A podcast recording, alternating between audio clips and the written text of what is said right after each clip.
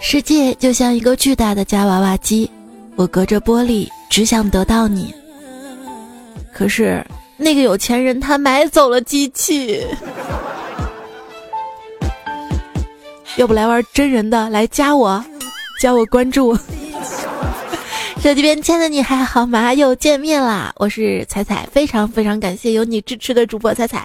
马上就二零一八年啦，二零一八年注定会是恐怖的一年。为什么呢？因为你发现没有，它的起始跟结束都是在周一。周一呀，还不恐怖吗？啊，最近总是在丧丧丧丧丧，希望二零一八年不要丧啦。现在很多的超级大老板，你不知道他们啊，已经不买豪车，不买名牌，开始修佛、读书、喝茶、养生，关掉手机，偷得半日闲，半日闲，追求生活的品质。他们拼搏了半生才达到这个境界。而你呢，却直接步入到这个境界啊！每天睡到自然醒，不用洗脸梳头，也不用去社交应酬，手机开一天没人找你做决策跟统筹工作，你还有什么不知足的呢？啊！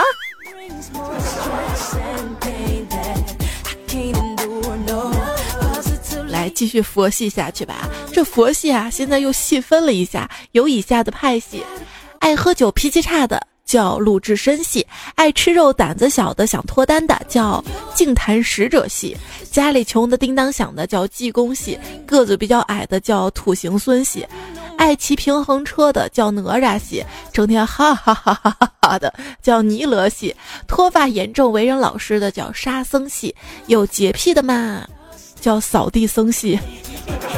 这个扫地僧厉害了啊！如果一个扫地僧还爱唠叨的话。那这个画面跟我妈差不多，就我妈在家里一边扫地就一边唠叨说啊，哎呀，你看看家里都是你掉的头发，我的房间里每一个犄角旮旯、每一个平面上都是头发，除了我头上。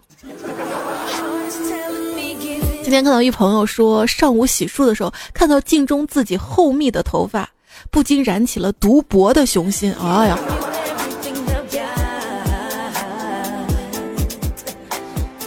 有没有人想捡到一本脱发笔记？只要把别人的名字写在上面，那个人就会脱发。哎，没头发怎么了啊？你看看清朝古装剧的帅气男主角，人家前面也没头发，照样很帅，好吗？所以说，主要还是看脸啊，看脸。要自信，要自信。以前蹦迪邂逅的女孩，用飘游就这么自信。现在蹦迪邂逅的女孩用霸王防御脱发，雌激素比你还旺盛。好不容易碰到一个看对眼的清秀小哥，仔细一闻，马应龙痔疮膏。今天同事还跟我说，我也是 TFBOY。我说就你，你凭啥？他说是脱发男孩的简写。不要这样说我们的偶像。来摸摸头，我想摸你的头，摸到一手油。我想当代青年最主要的矛盾就是没有头发还一头的油，怎么做到的啊？可能是因为长期没有男朋友女朋友，身体以为你已经出家了，所以头发开始自觉的脱落脱落。那天我找大师，我大师能给我看看面相吗？大师说。哇，你一表人才，有称道孤寡的气质，啥意思？我有帝王之相吗？不，就是孤孤单单一辈子。大师，我有罪，我要忏悔，我总是欺骗别人。哦，你欺骗了别人什么？每当别人问我怎么上班的时候，我总是回答坐地铁。难道你是坐公交或者自己开车上班？不是。地铁上哪有空座呀？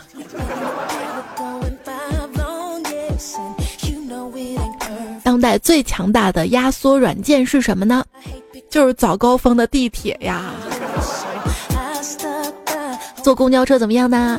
网上看到一个免费的坐公交车的办法，只需要四个步骤就可以：一，在公交站找个妹子，说换几块零钱；二，零钱先收下，拿出一百的给他，他肯定说找不开；三，跟他说加他微信或者支付宝转给他；第四，妹子看看你的脸就说不用了呀，然后就实现了免费坐公交新技能盖头，一般人不告诉的。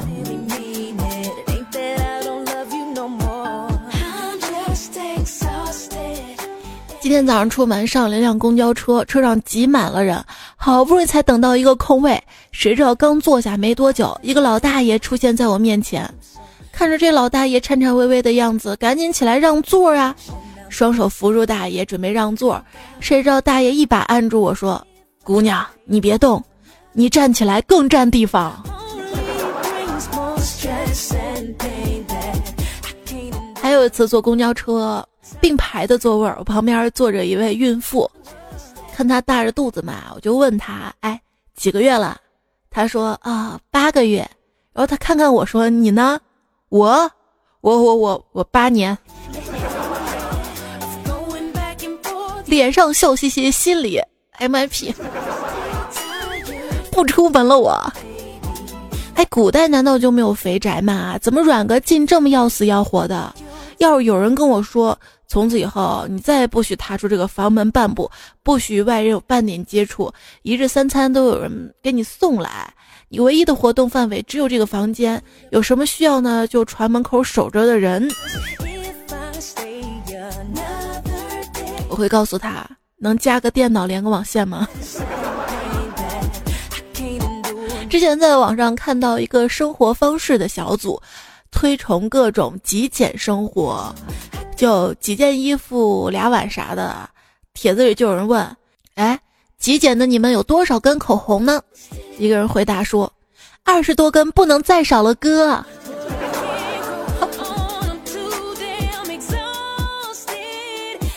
因为我很少化妆嘛，而且我觉得口红嘛，就是涂在嘴上一个颜色就好了，大红色、粉红色、橙色了不起了哈。结果跟我一块住那个妹子，有天看她那口红挺漂亮的，我想拿来试试。我刚拿在手上，被她发现了，哇，就跟疯了一样。为了拯救我们俩的友谊，我就答应给她买全色系的口红。然而我就发现我太天真了，我两个月工资都进去了，连一个红色系都没有买全呢。所以各位男生千万不要答应一个女生说给她买全色系的口红，好吗？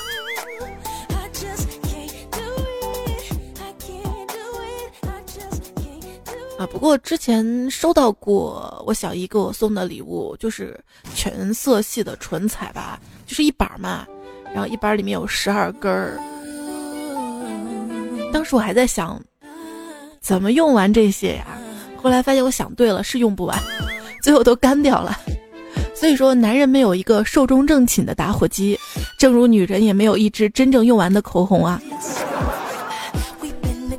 段友吴亚轩就说啊，他媳妇儿早上涂完口红，然后他逗他媳妇儿嘛，来喝口水。嗯，我不渴，先不喝。中午了，喝口水吧。我不渴。哎，你不喝水吗？我一点都不渴，不能喝，涂口红了。到晚上了，渴死了，弄口水喝。别喝，你抹口红了，滚。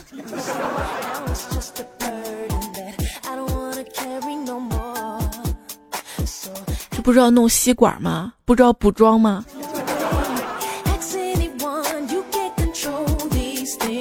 吃饭怎么办？饿一天吗？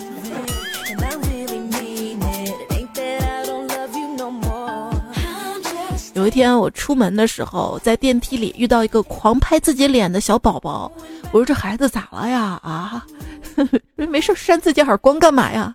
结果他旁边的奶奶就说：“你又学妈妈往脸上拍水呢。”别说模仿挺像的。我就不往脸上拍水，我放小瓶子里我喷。这女生化妆跟素颜之后的差距，化妆之后你的钱又变少了，所以化妆就是往脸上贴金，往脸上。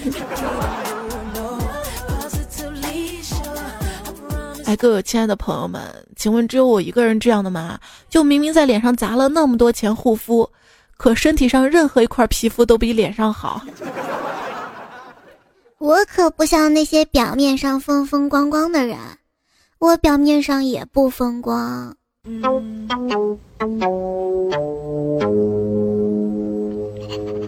这人呐，年轻的时候要坚持不懈，老了也一样，要坚持不懈顶。有时候那些杀不死你的，不会让你更强大，只会让你想死。就比如鼻炎跟口腔溃疡。去看鼻炎嘛，在医院啊，就听见两个人的对话，他们俩好像是好久没见的一个老同学，闲聊。哎，最近怎么样啊？哎，不行啊，才一千万上下，也可以了吧？我刚开始那会儿才几百万，半年多时间，现在有两千多万了，两千多万呢，我可羡慕死了。这个时候，护士打断了他俩的对话。精子化验报告出来了，你俩过来取一下。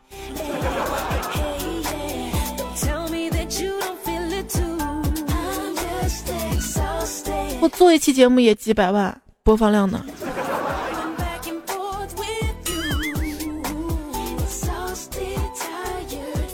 在古代，药店呢都会挂上一副对联。但愿世间人无病，宁可架上药生尘。如今药店呢，则会挂出一个大横幅：购药满三十八送鸡蛋一斤啊！哈哈哈，很高兴，因为手术室新添置的设备，本年度医院的收入翻了一番。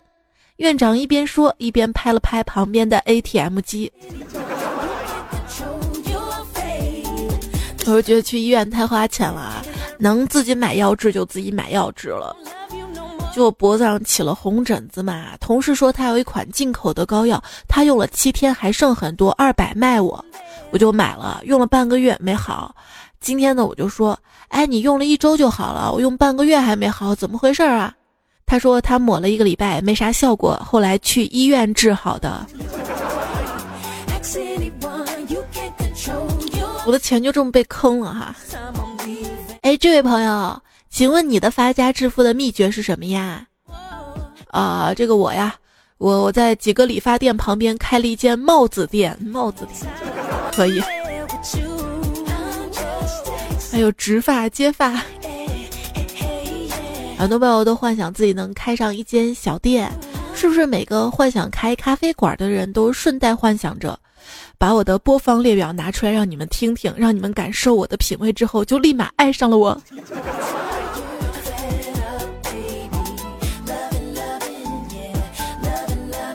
还看到有一个老板怎么挣钱的啊？就一小伙子嘛，买宠物猪，老板说放心吧，绝对长不大，假一赔十。一年之后，猪长到了好几百斤，于是小伙子找老板理论啊，你这不是宠物猪吗？怎么长这么大呀？老板很爽气的接受了退货，然后又赔给了小伙子十头猪，并继续承诺假一赔十。这感情是让我替你养猪啊啊！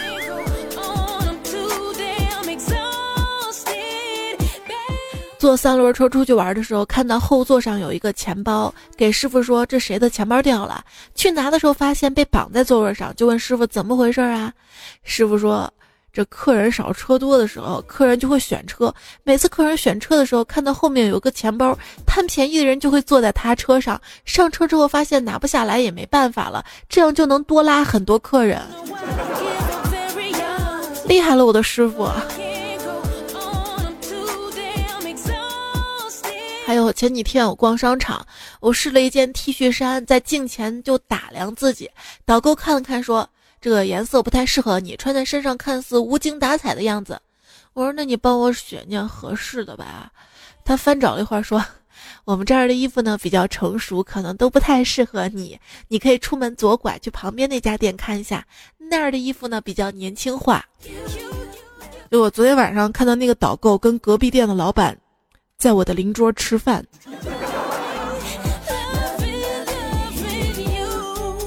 太会做生意了哈！但是很多朋友现在不会在实体店去买买买，会到网店上去。看到一个卖镜头跟相机的网店，页面上标着不满六十元加收七元运费，真是过分！快告诉我，六十块钱镜头在哪儿？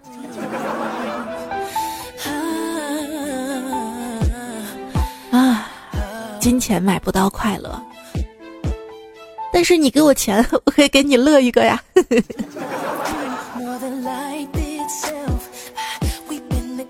现在每一位新入职的同事，入职之后第一件事情就是向其他同事打听，哎，收货地址是啥？我最近是真穷啊，穷到什么地步了呢？一个多月都没收到快递了。就是双十一买，你怎么还不发货哈？作为一个职场的守则之一。不 diss 别人新买的东西是一种美德。你只要夸他买东西好、划算、实用啊就行啦。但是有的人也会自夸，听到一个男的跟另外一个男生疯狂的炫耀自己新买的电热毯，哇，这个电热毯超舒服、超暖和，整个春天仿佛都是他的，早上根本起不来。另外一个男的特别羡慕的就说啊，真好啊。我每晚都要抱着女朋友好久才热起来，然后第一个男的脸都绿了。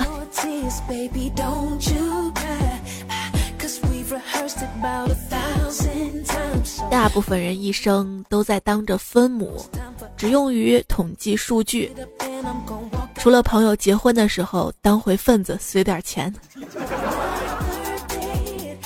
有一次集体徒步旅行，胖虎跟一个女生分在了同一个帐篷。那个女生就问他：“你有没有亲过女生？”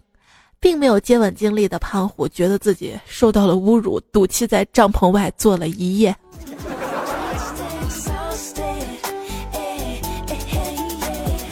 为什么不结婚呢？我正在寻找一个理想的配偶。你没有找到一个理想的女孩吗？我找到了一个。然后呢？他说他也在寻找一个理想的配偶，这就是死循环喽。他十八岁的时候嚣张跋扈，喂，跟我谈恋爱吧。二十岁的时候年少轻狂，都两年了，你还没考虑好啊？二十二岁的时候风华正茂，放心考研，我可以养你。二十四岁的时候意气风发。我尊重你的选择，但你也要相信我会全力支持你的。二十八岁是成熟内敛，行，我给你当伴郎。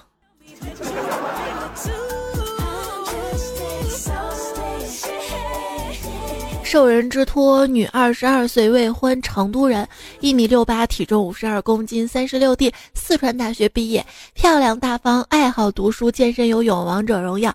目前互联网公司做部门经理，工作稳定。成都两套房，一套在高新区，一套在锦江区。人物是不拜金，父母公务员，退休在家。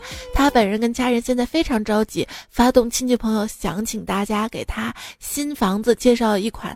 效果比较好的无线路由器，新房比较大，所以要求信号强。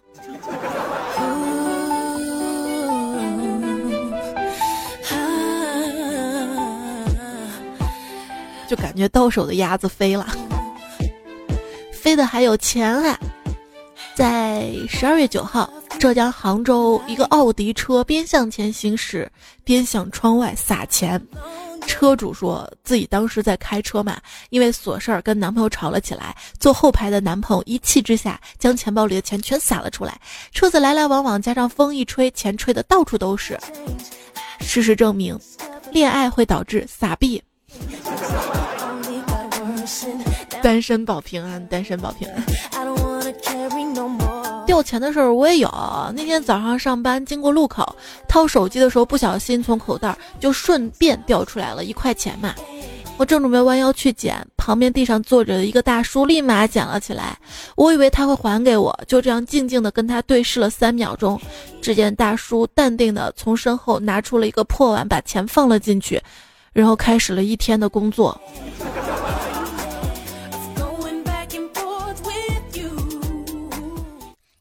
Greetings love ones，let you take a turn 你然收听到节目的是段子来了，我是主播彩彩，我的微信公众号彩彩，新浪微博一零五三彩彩，希望大家可以多多关注一下，不要忘了订阅我们节目的专辑。那天我一个人在饭店吃饭，来了一帅哥，啊，他朝我走过来，问我你一个人吗？我一看旁边是有空位嘛，我就点点头，嗯。然后他接着说：“一个人吃这么多啊？”我我挖过你家祖祖坟吗？我。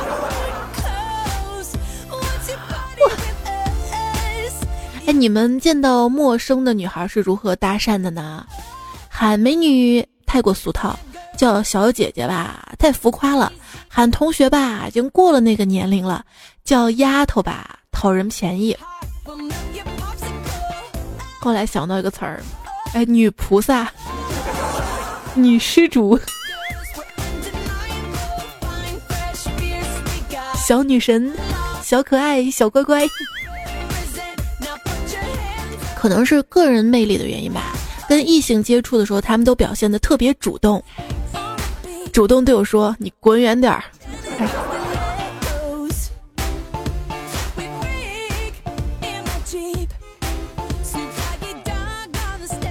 有人跟我搭讪，可以当你的朋友吗？我说可以啊，结果他就把我朋友送到了当铺，好冷好冷。美女，你看我们穿的衣服都一样，这就说明我们有缘。既然我们这么有缘，不如我们做个朋友吧。滚！哪个男人穿裙子的？女朋友说，刚刚走在路上，有一个女生走过来说：“小哥哥，我有个东西要送给你。”我问什么？他说：“你把手张开。”我把手张开之后，他就把我手牵了起来，然后笑着说：“就是我呀。”这是最近网络上玩的一个套路哈，特别流行玩这个。所以当有人跟我说我东西要给我的时候，我直接跑了。我说不要。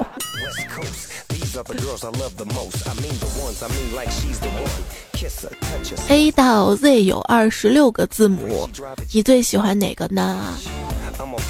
我最喜欢的是 You and I。你能不能模仿一下啄木鸟啊？怎么模仿啊？拿我的脸当树啊！哇，这个就很会撩啦。但往往就是啊，有个人已经很困了啊。哎呀，你你你你你干嘛一直打哈欠？我听人家说了，打哈欠是会传染的。那你干嘛要传染我这个？因为我想跟你睡觉啊。这个也很会撩哈。像我表妹去相亲嘛，对方是一个高大老实的男孩，表妹觉得还可以啊，就聊天儿。可是聊着聊着吧，男孩开始玩手机，哇，这个不能忍！我跟你聊天，你玩什么手机啊？表妹觉得是时候可以离开了，结果男孩拉着表妹就说了：“你再等等走啊，我我搜一下怎么跟心仪的女孩搭讪啊。”看不出来你老实的外表这么会聊。三季女同学第一次约妹子去吃饭，就问朋友怎么增进感情嘛。朋友就说你可以跟他玩木头人，然后跟姑娘对视，两个人来电之后假装忍不住亲妹子一口。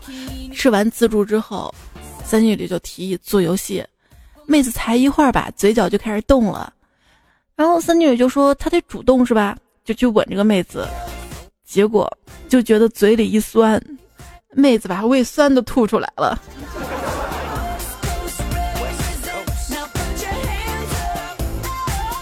怎么撩妹呢？送你两句话哈。我的地盘儿，你是地主。以前想要直见天涯，现在只想陪你一起刷牙。哦，陪你一起刷牙这个词儿暧昧啦。一般刷牙就是早上、晚上、晚上嘛。在网上刷牙。但是表白这个事儿吧。不要轻易的去用什么“我爱你啊，我离不开你啊”，啊，跟我例外哈。就跟异性去表白是小朋友才会做的事，成熟的大人都用的是诱惑。你晚上出来方便吗？不了，我家里有厕所。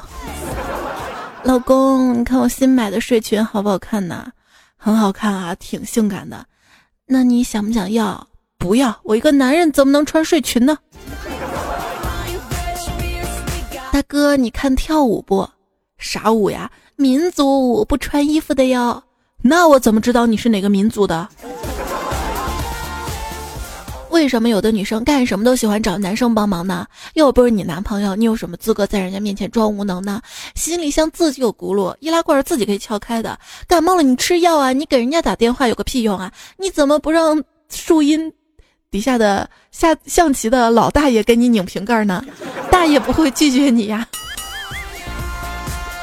今天微博看到的。啊其实，男朋友该不该帮陌生女性拧瓶盖这件事儿，在很多年前就已经引起了大规模的讨论了。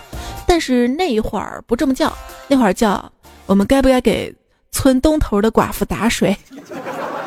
你想那会儿喜欢讨论这些都是什么人？自己掂量掂量啊！影子就说了，拧不开瓶盖，我情愿不喝，我也不找陌生男生帮忙的。想到去银川的飞机上渴的要死，死活就打不开那瓶矿泉水，我就盯着这瓶水看了两个小时。最后的倔强。还有朋友说，一年至少帮女生开上几百次瓶盖的我，真不知道原来这行为背后的福利，我真的太笨了。我也不知道这样可以泡到小哥哥呀。我见过最狠的一个妹子哈，就是下雨天自己明明打着伞，看到一个帅哥就把伞扔了，直接钻到这个帅哥底下说：“不好意思，我没有带伞，能不能给你打一把伞？你把我送到地铁站口。”我短短到地铁站口几百米吧，跟这个男生混熟了，要了微信就泡到了。所以你别觉得生活中总是男生追妹子，也有女生在在泡你，比如擦护手霜什么的。瑶子说：“我都不敢给别的小姐姐开瓶盖啦。”现在有个问题就是，如果说你帮一个女生开了瓶盖，开出了再来一瓶，算谁的？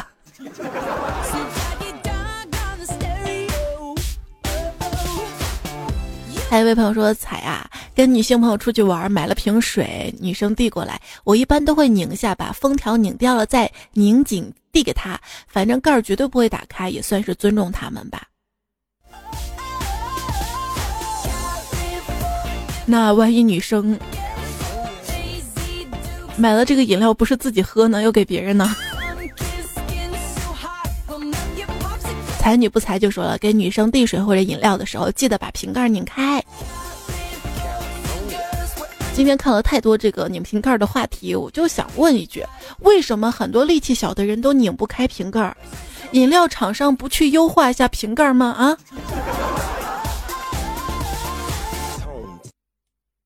对，有那种瓶盖，就你还记着某某山泉打那个广告，嘣儿一下，嘣儿一下那种。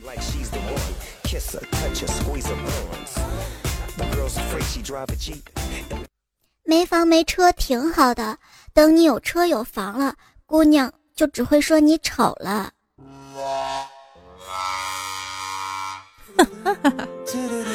他居然喜欢我，哎，他品味也太差了吧！啊，不想喜欢他了。哎，真的有男生这样的心理哈，就一旦追妹子，追追追追，追上之后，妹子开始喜欢他了，他开始不喜欢人家了。一个字儿渣。改天节目我们再做一期关于渣男的，好吧？如果说拧瓶盖是年度的送命题，那么要知道，你爱我吗？你觉得这件衣服好看吗？你看我胖了吗？我老了，难道你还会爱我吗？这些统称为恋爱中的送分题啊，同志们。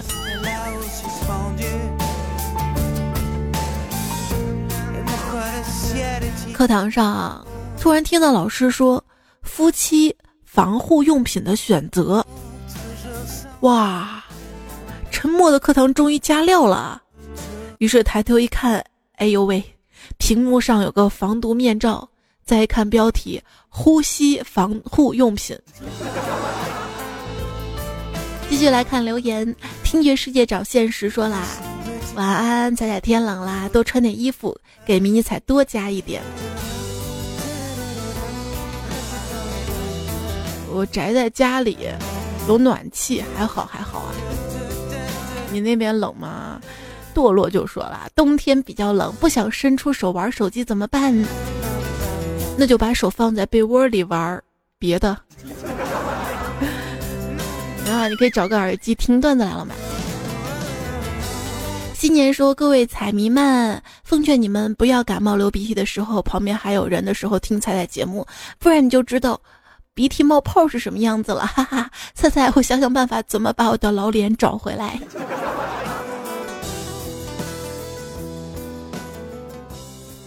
你尝试过鼻涕冒血泡没？就还流着鼻血那种。然后一位朋友叫李石说：“大骗子彩彩，我把耳机塞到鼻子里，根本没有小音箱，震出了一堆鼻涕。我没有想到你会认真嘛。”我拿青春赌明天，说为什么把我的名字当节目名啦？是我中奖了吗？昨晚连了好久没有连上，后来有事儿出去没有听到结束。今天看竟然是这个节目名，快告诉我中奖了吗？算是中了一个头奖吧。娱乐长安说听了大概有一年多吧，每次睡觉的时候就听你的声音，没有更新的情况下就听相声，一直想知道怎么样才可以互动呢？还有。彩迷群头一次留言，希望能看到。嗯，互动就是我节目下方评论区留言就好了嘛，看到了选择好了就会读，像你这条，或者是在微信公众号上面，就是留言区啊、评论区啊留下来就好了，没有那么多条条框框跟规矩哈，想说就说。群呢，在我微信公众号菜单栏有一个微社区嘛。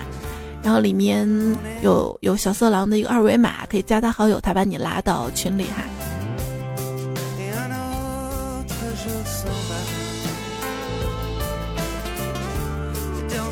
秋意凉多穿衣说：“早上好，彩彩，我老公马上要生日了，求祝福。我跟闺女一起眼巴巴的看着你，我俩可是你的老粉了。哎，我就纳闷一个问题，你老公过生日，我为什么要祝福？”那好吧，老公生日快乐！你看哪儿不对，是不是？好了，开个玩笑，开个玩笑啊！生日快乐，希望全家都幸福，闺女健康成长。公主病说：“彩彩，你别跑，我是你的小棉袄。彩彩，彩彩，把我抱抱到床上来约炮。”哎，不约，我把彩彩睡，彩彩为我醉。小女子新闻报道，在不知道迷彩是你女儿之前，我一直以为。你讲的段子中的迷你彩是你自己，真会装嫩。知道你有女儿之后，有些震惊，不知道说什么。思考一直以为你是一个二十岁左右的单身女神呢，啊，女神经。我现在也是二十多岁啊，我没到三十呢。昵称子不语，这个真的是子不语。他说。昨天听到小迷你彩的声音好萌啊！我要生孩子有一起的吗？啊，帮你打个广告哈。但是你真的觉得生了孩子有这么轻松吗？没有，没有，没有。请用杜杜把一切悲剧扼杀在摇篮里。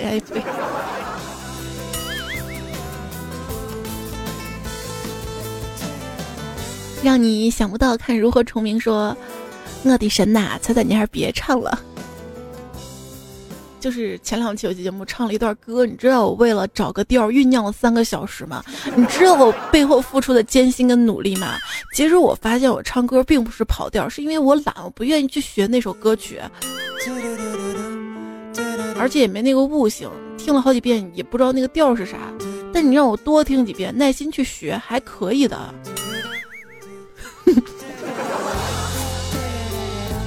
是这样的，是，哎呀，不行，说不下去了。瑞瑞说，前些天跟一群九零后的朋友聊天，聊得正嗨，我无意中提到了《流星花园》，突然他们都不接我话了，他们表示没看过，不知道，最怕空气突然安静。落花时然伤情时，说我可能是个全佛系的，佛系涨工资顺其自然，该涨的时候自然涨，这个不一定啊。你不跟老板提涨工资，不会有人给你涨的。艺人说：“我发现彩彩跟我姐有很多相似的地方。莫非你是一个非常善良、淳朴、美貌、智慧及各种优点集一身的人吗？”当然，这个是一位段友帮我回复的哈，谢谢谢谢。柠檬草的思念说：“或许喜马拉雅还有其他好的节目、好的主播，但是这几年喜马拉雅能留住我的原因只有一个，因为它有彩彩。”哇，你知道我看这个留言都感动的飙泪了吗？这不仅是爱，是唯一的爱那种感觉。还要谢谢地狱之子。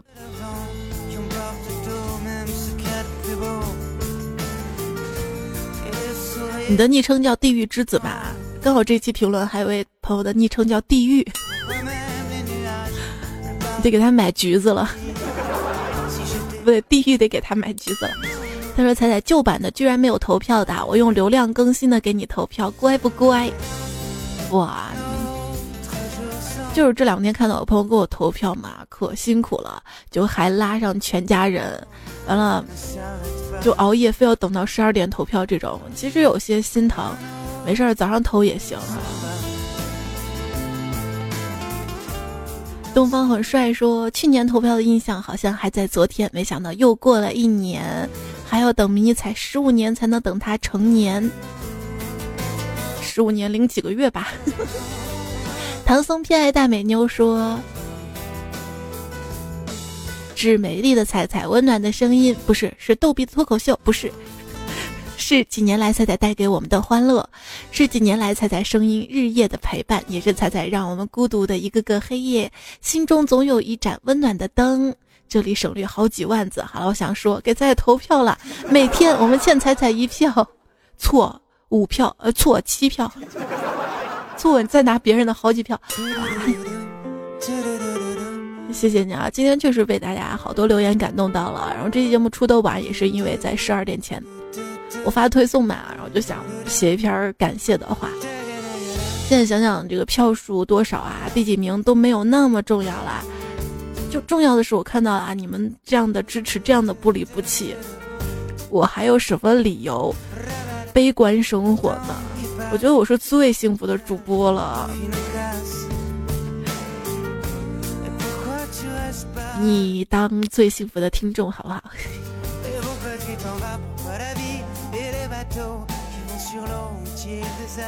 执笔会流年说：“作为五道口有三套房的成功人士，我认为我可以躺在这张一米八的大床上。我给你投了七票啊，七票！才才考虑一下，大床让给我了。我们我们所有段友是一家人，知道吗？所以我们所有段友应该躺在一张床上。那个，如果说天为天为天为什么？”天为房，地为床。你看，我们是不是躺在一张床上？本宝宝爱聂宝宝说：“从杜杜第一次赞助我就在，作为一位铁杆粉，不离不弃这么多年，第一次坐上沙发。”也谢谢永不磨灭小烈火、永生之灵魂火、咕咚日常、小梦想家、飞扬欧巴、谁的等待、恰逢花开。谢谢你们支持，还有其他朋友的留言，还没看过来哈。都会看，都会看的。张小娜说：“今天我跟我们家的老常说要分开，我哭了又哭，这个气氛实在太伤感了。沉默的时候摆弄手机放了你的节目，结果我们俩笑得前后摇摆，哦，前后摇摆。然后就像什么都没说过一样。现在对于三四十岁的我们来说，感情来之不易。帮我告诉老常，我真的很爱他。”谢谢你给我们生活带来的笑声，啊，我觉得如果说真心相爱、彼此相爱的话，千万不要，不要提分开呀、分手啊这种话，太伤人了，太伤人了。而且一不小心，万一你真的提出来了，可能这句话就是你这辈子都后悔的决定。也谢谢在评论当中支持我的小爱宝普音，我是小仙女啊，美呀你呀，燕子归来，影子都有人用，青莲蝶儿柳，零零洒洒，叮叮叮洒洒，小米家的大雕，吃货世界你不懂，小鸟倒着飞，蜗牛的泪你不懂，色香味俱佳，一起去旅行。吾等为谁而活？疯子成仙，夜未央，马到成功。黑化肥，飞回回回，不对，他这个昵称是个坑。黑化飞回发灰，霓裳寒落溪，禁区七尘雨，在水一方，灼伤不堪的痴梦。孟子身跨巴拉巴拉，他说：“我想是因为我的名字太污了，才才不会读我的，但是我在等一个奇迹。”这算吗？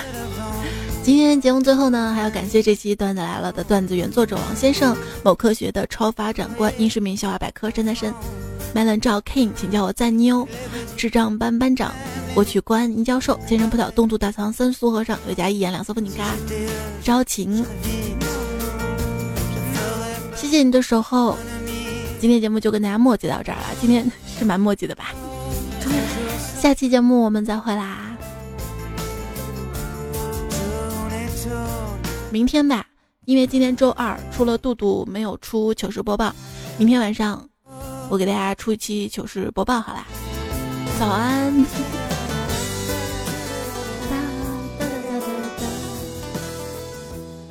对别人礼貌有可能被误认为调情，因为它实在太少见了。